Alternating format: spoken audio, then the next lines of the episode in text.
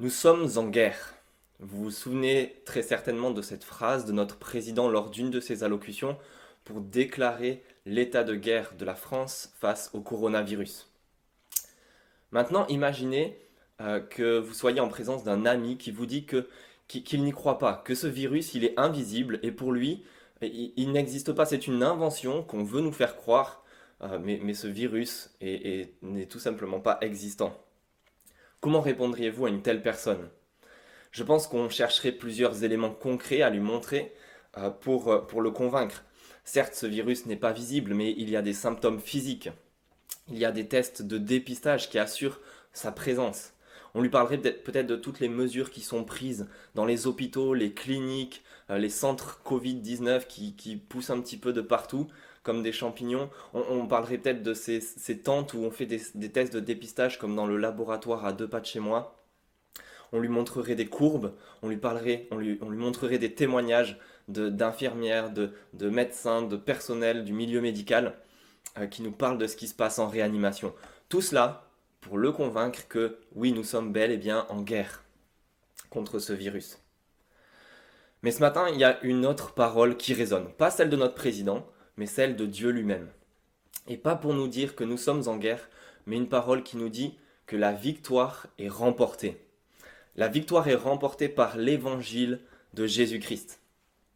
Mais il faut avouer que euh, cet évangile, ce Jésus-Christ, il faut reconnaître, c'est un petit peu euh, comme ce virus, c'est parfois difficile à y croire et on ne le voit pas. Il est aujourd'hui invisible, euh, pas présent, et il faudrait, il faudrait croire en un homme soi-disant ressuscité aujourd'hui au ciel, baser toute sa vie sur ça, il faut avouer que c'est parfois difficile. On se réclame un petit peu tous de Saint Thomas, comme lui on, dit, si, on ne voit pas, on ne croit pas. Je, vois que ce que je crois, pardon, que ce que je vois. Euh, et, le, le, doute, le scepticisme, l'incrédulité, ça c'est notre histoire à tous. Le doute euh, pointera ou a déjà pointé le bout de son nez, qu'on soit croyant ou pas d'ailleurs. Il fait, toujours partie de notre expérience.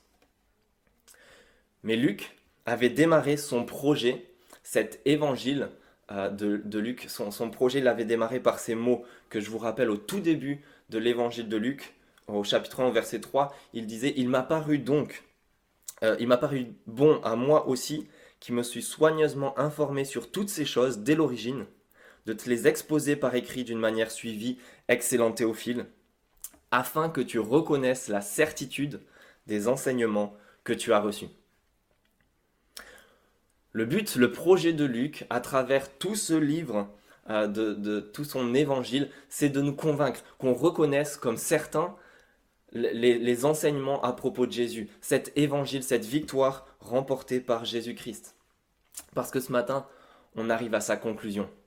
On arrive à la fin, à la conclusion d'une longue série sur Luc, de, tout ce livre, dans, le dernier texte. Et dans cette conclusion, Luc euh, veut nous convaincre, veut finir ce projet en, nous montrant un petit peu comme on le ferait pour notre ami qui ne voit pas ce virus, Luc, de la même manière, veut nous, nous montrer des éléments concrets pour nous amener à reconnaître comme certains cet évangile. Il veut nous dire soyez assurés de la victoire de Jésus-Christ, et cela à cause de trois choses, trois éléments forts euh, qu'il va nous montrer pour nous convaincre.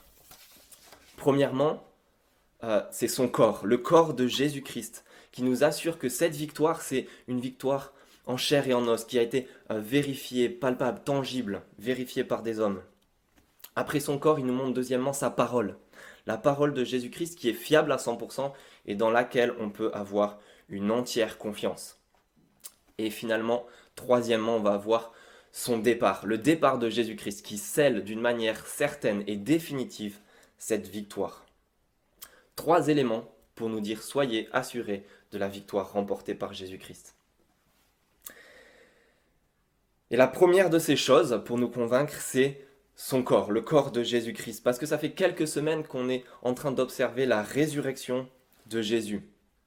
Et depuis sa mise au tombeau, euh, les, récits se succèdent, les protagonistes de ces récits se succèdent, constatant des faits qui s'accumulent, laissant croire à une résurrection de Jésus-Christ contre toute attente. Personne ne s'y attendait. et personne n'arrive toujours à y croire réellement. La semaine dernière, pourtant, deux voyageurs l'ont vu apparaître sous leurs yeux, et on a appris que Pierre, lui aussi qui n'y croyait pas, a vu Jésus qui lui est apparu. Mais au verset 36, au tout début de notre, texte, ils sont en train d'en parler. Ils parlaient encore de cela quand lui-même, Jésus, se présente au milieu d'eux et leur dit Que la paix soit avec vous. Il leur souhaite la paix, mais eux, au verset 37, sont saisis de frayeur et d'épouvante. Pourquoi? Certains l'avaient déjà vu réapparaître. Pourquoi ici ils, ont peur? Parce que le texte nous dit qu'ils croyaient voir un esprit. C'est-à-dire qu'ils croient voir son fantôme, euh, l'esprit de Jésus, mais, pas ressuscité. Il est mort, on voit juste son fantôme. Parce que les, témoignages se succèdent, les faits s'accumulent, oui, mais une résurrection, c'est quand même trop énorme. Et alors, ils trouvent une explication rationnelle. Pour des juifs, en fait, c'était tout à fait possible de voir le fantôme de quelqu'un, son esprit, quelqu'un de mort, euh, réapparaître. Alors il, se donne une explication en se disant que Jésus n'est en fait pas ressuscité, il est certainement mort, mais c'est son esprit qu'on voit apparaître. Ils sont un petit peu comme nous, ils, ont, ils trouvent une explication rationnelle comme on le ferait aujourd'hui. Euh, c'est son esprit, son fantôme. Euh, nous, on dirait que c'est une hallucination collective. c'est une personne peut-être qui a eu tellement envie de voir Jésus, qui s'en est convaincu et, qui a emporté tous les autres dans une sorte d'hystérie où tous ont eu cette même hallucination, ont cru voir Jésus. Mais ce n'était pas vraiment réel. On est comme ses disciples, on, cherche une explication rationnelle, mais Jésus, lui, veut ôter tout doute. Il ne, veut pas laisser l'ombre d'un doute. Et c'est pourquoi au verset 38, il leur dit, Pourquoi êtes-vous troublés? Pourquoi de pareilles pensées surgissent-elles dans votre cœur? Le doute, il va l'ôter avec plusieurs éléments Et le premier d'entre eux, ce sont ses mains et ses pieds qu'il montre à ses disciples. Au verset 39, il leur dit, Regardez mes mains et mes pieds, c'est bien moi. Touchez-moi et regardez. Un esprit n'a ni chair ni os, comme vous voyez, comme vous le voyez bien que j'en ai. En disant cela, il leur montre ses mains et ses pieds. Jésus n'est pas apparu à ses disciples via une conférence Zoom ou Skype, ou même comme je suis en, train de le faire euh, par cette vidéo. Non, euh, c'est pas, pas une, vidéo ou un photomontage de, de quelqu'un qui a, qui a truqué des éléments. Il est là présent devant eux physiquement. Il leur donne ses, ses, mains et ses pieds à toucher, à regarder. Les mains et les pieds en fait qui portent la trace, la cicatrice des clous qui l'ont transpercé lors de sa crucifixion, pour dire c'est bien moi.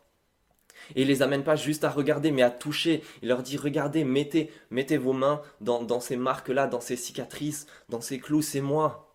Il accumule les sens qui met à contribution de ses disciples, la, la vue, le toucher, pour dire que c'est lui en chair et en os revenu de la mort pour leur dire et pour nous dire que ce n'est pas son fantôme, ce n'est pas une hallucination, ce n'est pas l'imagination débordante de quelques-uns ou une simple vue de l'esprit. Non, c'est lui qui est ressuscité, revenu de la mort en chair et en os. Et, ils l'ont vérifié, ils l'ont touché. Si on avait été à leur place, on aurait certainement fait pareil. On aurait regardé, on aurait touché, vérifié, on aurait peut-être même pris un selfie, une vidéo avec Jésus pour, pour euh, se souvenir de ça, même après coup, pour immortaliser le moment. Et en fait, c'est ce que Luc fait dans son évangile avec ses témoignages, pour qu'on ait les preuves du corps de Jésus ressuscité. Seulement il subsiste un doute pour ses disciples au verset 41, cependant dans leur joie ils ne croyaient pas encore, et ils étaient dans l'étonnement. Ça c'est notre, notre cas à tous. Ils sont dans la joie, mais en même temps ils ne croient pas encore, ils sont étonnés. C'est une nouvelle qui est tellement, tellement belle, tellement énorme que si c'est vrai, ça nous remplit de joie. Mais c'est justement un peu trop gros, un peu trop énorme. Et on se demande, et, peut-être que c'est votre cas ce matin, on, se dit, est-ce qu'on n'est pas en train de s'imaginer quelque chose? De croire quelque chose qui est un petit peu fou, des fables, un peu trop grosses pour être vraies Alors Jésus euh, ne, veut, vraiment pas laisser ses doutes euh, demeurer. Et au verset 41, il leur dit, est-ce que vous avez quelque chose à manger? Alors eux lui présentent le poisson qui est en train de, griller sur le barbecue. Et au verset 43, il en prend et il en mange devant eux.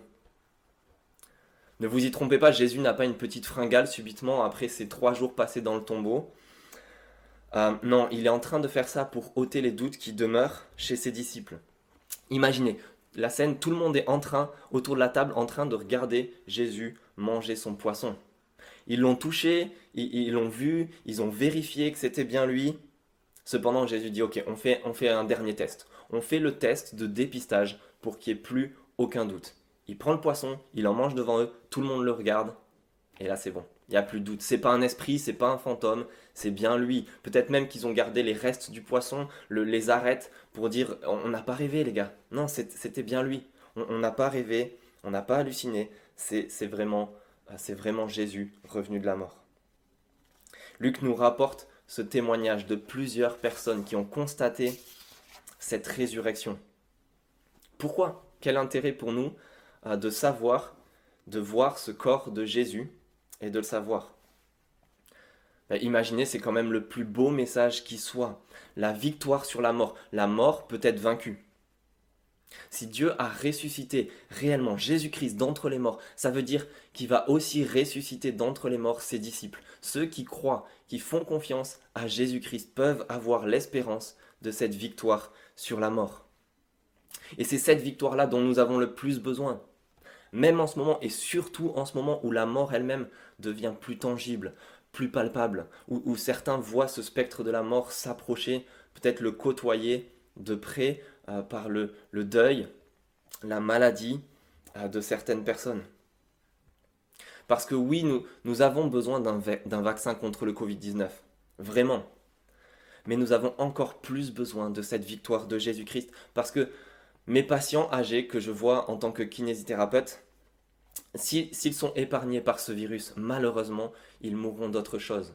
Nous-mêmes, si ce n'est pas le virus qui a raison de nous, euh, nous, nous, rencontrerons un jour ou l'autre, que ce soit la vieillesse, un accident de la route, une maladie, un cancer, n'importe que, sais-je encore, mais euh, nous n'y échapperons pas. Cependant, Jésus a vaincu, il a dépouillé la mort pour nous offrir cette victoire. Une vie après la mort possible, éternelle, avec lui, sans ombre au tableau. Ça veut dire qu'il nous est possible de vivre aujourd'hui sans avoir peur de cette mort, en regardant cette mort en face, dans les yeux. Soyez sûrs et certains du corps de Jésus. Soyez assurés de sa victoire sur la mort. Très bien. Euh, Dieu veut nous convaincre de cette victoire de Jésus-Christ avec son corps Seulement les, faits ont été constatés, euh, ont été vécus par d'autres personnes et nous, nous avons leurs témoignages, leurs paroles qui nous sont rapportées ici euh, dans, la Bible et dans cet évangile de Luc. Et, et peut-être qu'on se dit, oui, si on avait été à l'époque, on aurait pu vérifier, toucher comme eux, mais nous, on doit se contenter euh, de paroles qui nous sont dites et c'est un petit peu faible. Et on en vient au deuxième élément dont Jésus-Christ veut nous assurer pour nous assurer de sa victoire, et il s'agit de sa parole, sa parole dans laquelle on peut avoir une entière confiance. Parce que ne nous mentons pas, il faut avouer que croire une simple parole, baser toute sa vie sur un livre, sur une parole qui nous est dite, qui nous est écrite dans ce livre, ça fait beaucoup. Baser toutes ses décisions là-dessus. On peut avoir des doutes là aussi, mais Jésus veut nous convaincre, veut que, nous montrer que sa parole est fiable à 100%. Et la première de cette raison, il va nous montrer plusieurs raisons de croire dans cette parole, et la première d'entre elles, c'est que cette parole, c'est une parole qui est prédite. Au verset 44, il leur dit, c'est ce que je vous disais lorsque j'étais encore avec vous. La première raison, c'est que Jésus, en fait, avait prédit les, événements qui se sont déroulés à l'avance et plusieurs fois. C'est pas un simple concours de circonstances, c'est pas une simple tragédie qui est arrivée à Jésus. Non, il l'avait prédit à ses disciples. La deuxième raison, c'est qu'en plus d'avoir été prédit par Jésus, cette parole, c'est une parole aussi écrite. À la suite, au verset 44, il leur dit Il fallait que s'accomplisse tout ce qui est écrit à mon sujet, dans la loi de Moïse, dans les prophètes et dans les psaumes. C'était écrit, leur dit Jésus. En plus d'avoir été prédit par moi, c'était écrit des siècles avant l'événement Jésus-Christ par plusieurs auteurs, Moïse, les prophètes, les auteurs des psaumes. En fait, Luc est en train de nous, citer euh, l'écriture en entier, c'est-à-dire la Bible, La Bible que, tous les croyants, tous les juifs avaient jusqu'à l'événement Jésus-Christ, les, trois quarts de notre Bible, jusqu'à l'événement euh, Jésus-Christ. Il, leur dit que, que tout cela parlait pendant des siècles, annonçait d'avance ce qui est arrivé à Jésus. C'était écrit. Je ne sais pas si, si, comme moi, vous avez vu cette série, La Casa des Papel. Pardonnez mon, mon, accent. Et je dois me confesser, j'ai craqué et regardé la partie 4. En fait, ce que j'aime dans cette série, c'est euh, le, le, plan euh, parfait, la maîtrise du plan et comment il se déroule et de quelle manière c'est mené par le cerveau de l'opération, le professeur. Cependant, il faut avouer que c'est beaucoup plus le cas dans la partie 1 que dans la partie 4. Dans la première partie, le professeur a 3-4 coups d'avance sur ses adversaires et tout se déroule comme prévu. Alors que dans la partie 4, on se raccroche aux branches. Il y a de nombreuses failles, des faiblesses dans ce plan euh, qui, se, qui se déroulent et le professeur agit souvent en réaction. Seulement ici, dans notre cas, le cerveau de l'opération, c'est Dieu lui-même. Et contrairement au professeur, il maîtrise parfaitement ce plan, depuis la nuit des temps jusqu'à la fin. Il l'a annoncé, c'était écrit depuis toujours, Jésus l'a prédit, et le plan se déroule comme prévu sous nos yeux. Regardez l'Ancien Testament, dit Jésus, regardez cette Bible et vous, vous verrez d'avance en germe Jésus-Christ et son œuvre apparaître. Seulement, c'est pas simplement une parole écrite, puis prédite. En plus de cela, c'est une parole attestée par divers témoins oculaires. Au verset 48, Jésus leur dit, vous êtes témoins de ces choses. Il a choisi des témoins euh, qui, nous livrent leur témoignage. Et ce que Luc, en fait, nous, nous, donne, c'est un compte-rendu du témoignage de ces témoins. C'est en fait, c'est euh, enquête exclusive menée par Luc, si vous voulez. Une sorte de reportage, de compilation où il s'est informé auprès des divers témoins et il nous livre ce, compte-rendu de leur témoignage fiable.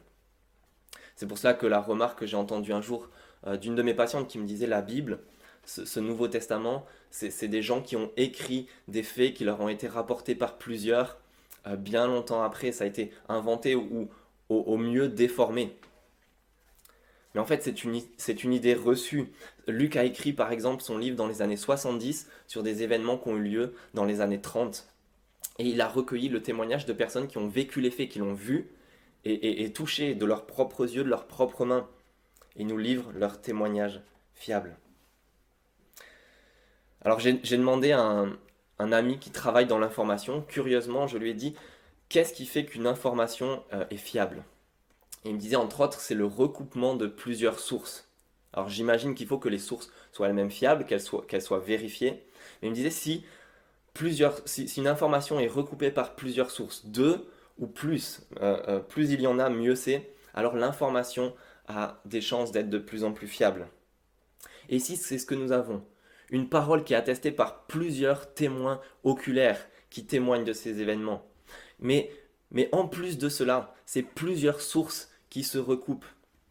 Les Écritures, euh, la Bible, l'Ancien Testament, avec plusieurs auteurs durant des siècles euh, qui écrivent, Jésus lui-même qui prédit les événements, les témoins qui ont attesté que ces événements se sont bien déroulés. Toutes ces sources se recoupent pour nous livrer un témoignage fiable.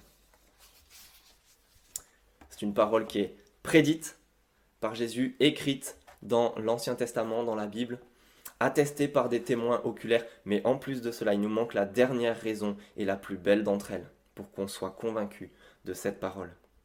En plus de tout cela, c'est une parole qui est appuyée par Dieu lui-même. Ce que Luc appelle ici la puissance d'en haut. Au verset 49, Jésus dit à ses témoins, il leur dit, Voici que j'enverrai sur vous ce que mon Père a promis. Quant à vous, restez dans la ville jusqu'à ce que vous soyez revêtus de la puissance d'en haut. Luc a écrit en fait un, second livre euh, suite à son évangile qui s'appelle le livre des actes, où on apprend, il reprend au tout début ces mêmes termes, et on apprend que cette puissance d'en haut est citée explicitement comme étant le Saint-Esprit. Le Saint-Esprit qui vient de Dieu. Ça veut dire que c'est Dieu lui-même, euh, le Saint-Esprit, qui vient en personne pour appuyer la parole des témoins, pour la confirmer, nous parler et nous convaincre. Ce qui signifie que c'est plus simplement une parole humaine, objectivement fiable, mais ça devient la parole de Dieu, ce que Dieu lui-même nous annonce pour nous convaincre, ce qu'il est en train de nous dire. J'ai vu récemment un mini-sketch de Jérémy Ferrari qui, euh, humoristiquement, présentait les vœux de Jésus-Christ pour l'année 2020.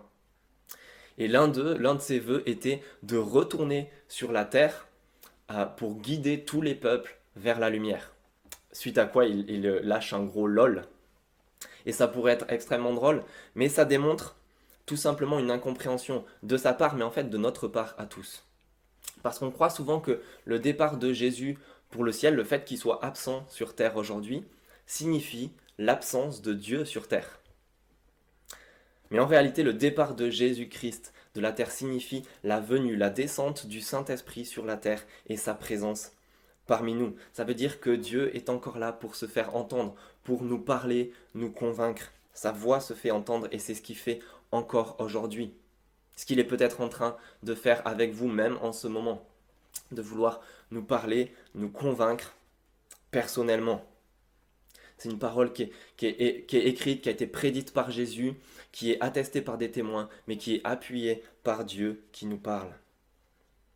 Mais alors qu'est-ce qu'il nous dit? C'est quoi le contenu de cette parole de Jésus-Christ? Mais Au verset 45, Jésus ouvre l'intelligence de ses disciples pour qu'ils comprennent les Écritures et il leur dit, verset 46, il était écrit que le Messie souffrirait et qu'il ressusciterait le troisième jour et que la repentance et le pardon des péchés seraient prêchés en son nom à toutes les nations, à commencer par Jérusalem. Voilà cette parole, le contenu de cette parole de Jésus-Christ. Et en fait, il y a trois choses qu'il veut nous dire. Premièrement, sa mort, que le Messie souffrirait.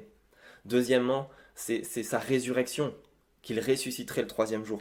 Et troisièmement, que la repentance et le pardon des péchés seraient prêchés en son nom à toutes les nations. Voilà ce que c'est cette parole, voilà ce qu'il veut nous dire. Sa parole pour nous, c'est que nous pouvons être pardonnés, réconciliés avec Dieu. La mort et la résurrection de Jésus-Christ en fait constituent le vaccin contre notre péché, contre notre problème, notre plus grand problème avec Dieu. C'est ce message, cette parole que Dieu avait pour nous depuis la nuit des temps et qu'il nous annonce maintenant dans la parole de Jésus. Et vous avez remarqué, cette parole, elle doit être prêchée à toutes les nations. Ça veut dire qu'elle est aussi pour nous 2000 ans plus tard, ici en France, qui que nous soyons. C'est cette, cette parole qui nous annonce ce pardon des péchés possibles. Alors il, nous faut reconnaître comme fiable à 100% cette parole, parce que comme un vaccin, si on ne la reconnaît pas comme fiable, si on n'est pas assuré, de sa fiabilité, on on va pas l'utiliser, on va pas s'en saisir. Il faut qu'on soit assuré de cette parole pour pouvoir saisir ce pardon que Dieu nous offre. Alors après son corps qui nous assure une victoire face à la mort, après sa parole fiable qui nous assure le pardon des péchés, il y a un troisième et dernier élément qui nous assure la victoire de Jésus-Christ et il s'agit de son départ. Son départ dans la fin de notre texte, parce que ce qu'on assiste à la, fin, à la toute fin de cet évangile de Luc, c'est un départ, une séparation physique de Jésus avec ses disciples. Au verset 50, il, leur, il les conduit jusque Béthanie, il lève les mains et il les bénit. En fait, on, assiste ici à une sorte de discours d'adieu de Jésus à ses disciples, comme l'aurait fait un patriarche qui bénit euh, les générations suivantes avant sa mort. Jésus ne meurt pas, mais euh, quitte ses disciples, comme les faits le confirment au verset 51 pendant qu'il les bénit, qu'il les bénissait, il les quitta et fut enlevé au ciel. Mais cette séparation n'a rien de douloureuse pour les disciples. Au contraire, au verset 52, eux, après l'avoir adoré, ils retournent à Jérusalem remplis d'une grande joie. Ils étaient constamment dans le temple, bénissant Dieu. Alors pourquoi une telle joie? Mais Parce que ce, départ signifie beaucoup. Il faut reconnaître qu'il n'a rien de, commun, ce départ. Jésus est, enlevé au ciel dans une sorte d'ascenseur divin sous les yeux de ses disciples.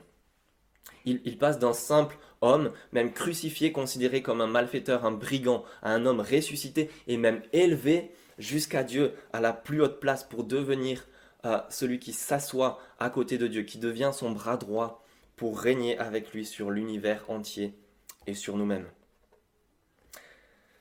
Alors quelles conséquences ce départ a-t-il pour nous? Et on va finir avec trois conséquences. Ben, premièrement, comme les disciples, ce départ devrait nous pousser à adorer Jésus-Christ. Parce qu'en voyant cela, les disciples au verset 52 adorent Jésus-Christ. Et ça, c'était inconcevable pour tout juif monothéiste qui se respecte. Ils ne devaient pas adorer d'autres dieux et surtout pas un être humain. Et pourtant, c'est ce qu'ils font ici avec Jésus-Christ. Parce que c'est tout le but de l'évangile de Luc. Nous montrer cet homme qui n'est pas simplement humain, mais qui est divin. Dieu incarné, Dieu le Fils, venu sur terre pour nous apporter le salut. Et c'est pour cela qu'il devient digne d'être adoré en tant que tel. Deuxièmement, au verset 52, euh, comme pour eux, cela devrait être pour nous la source d'une joie immense. Ils retournent à Jérusalem remplis de joie. Ça contraste avec l'effroi, la crainte qu'ils avaient au tout début de notre texte. Maintenant, ils sont sûrs et certains de cette victoire de Jésus-Christ et ils sont pleins de joie. C'est cette même joie que Dieu veut nous offrir aujourd'hui. Imaginez l'assurance d'une réconciliation avec Dieu, qu'il n'y a plus aucun obstacle entre Dieu et nous. L'assurance, l'espérance euh, d'une victoire sur la mort, d'une résurrection, d'une vie après la mort avec Dieu et avec Jésus-Christ, sans ombre au tableau, d'une vie parfaite.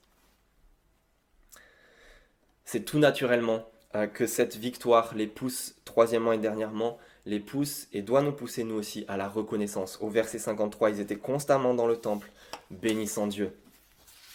L'évangile de Luc a démarré dans le temple et il se termine ici avec des hommes et des femmes assurés de cette victoire de Jésus-Christ, qu'il adore, qui sont remplis de joie et remplis de reconnaissance envers Dieu.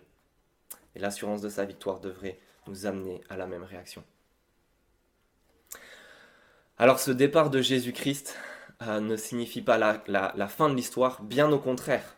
En fait, l'évangile de Luc est le premier tome d'une œuvre double que Luc a écrit. Et le deuxième de ces livres s'appelle le livre des actes, que vous pouvez trouver dans la Bible. Vous pouvez le, découvrir pour vous-même et lire ce livre des actes pour découvrir cette suite de l'histoire où nous nous trouvons encore aujourd'hui.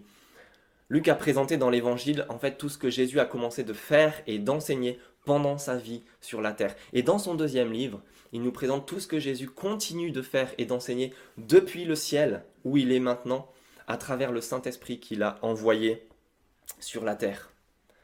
Et c'est cette période dans laquelle nous nous trouvons aujourd'hui, ce règne de Jésus-Christ au ciel, à travers l'œuvre du Saint-Esprit sur la terre et en nous, jusqu'à un jour final et définitif où Jésus-Christ reviendra, où il viendra pour signer la fin de l'histoire. Alors j'aimerais simplement, en concluant cette série, cet évangile, à vous encourager et nous encourager à ne pas laisser ce jour arriver, cette, cette fin de l'évangile de Luc et de cette série se passer sans s'être laissé convaincre, sans avoir été assuré de la victoire totale et certaine de Jésus-Christ, avec son corps qui nous assure une victoire sur la mort, avec sa parole qui nous assure une victoire sur nos péchés, une réconciliation avec Dieu, et avec ce départ qui nous assure que son règne a lieu encore aujourd'hui jusqu'à son retour final. Et c'est avec cela euh, que je vous invite à prier.